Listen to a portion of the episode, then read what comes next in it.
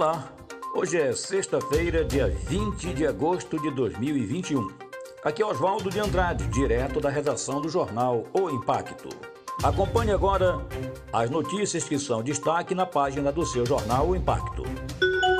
Abandono.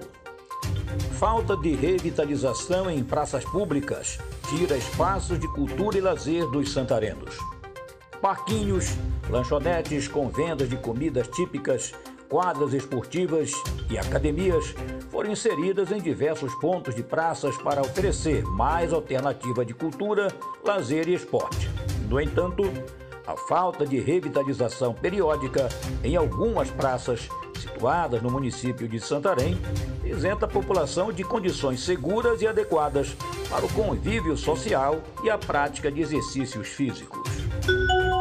Homem que matou mulher com 18 facadas em Manaus pode estar escondido em Santarém. A família de Luciene Prestes Costa, morta com 18 facadas no último domingo, dia 15, no bairro Santa Etelvina, em Manaus, acredita que o assassino, identificado como Rosinei Ferreira Pinheiro, fugiu para o município de Santarém. Na manhã de domingo, dia 15, Luciene Prestes Costa, de 47 anos, pretendia ir ao trabalho e estava em uma parada de ônibus quando Rosinei Ferreira Pinheiro a abordou e iniciou uma discussão. Na parada de ônibus, ele assassinou a ex-companheira com cerca de 18 facadas na frente de várias testemunhas que não fizeram nada para intervir.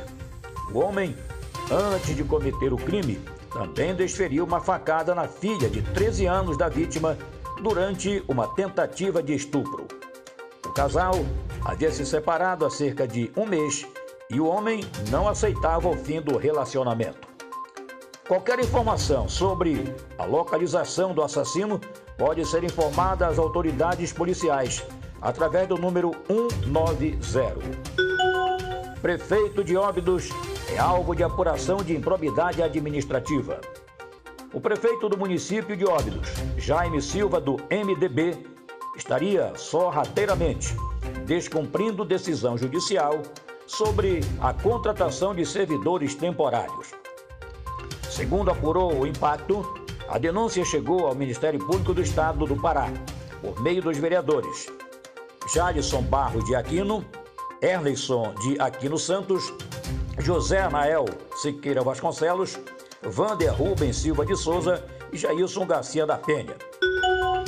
Para mais notícias, acesse www.oimpacto.com.br. Ótimo final de semana e até a próxima.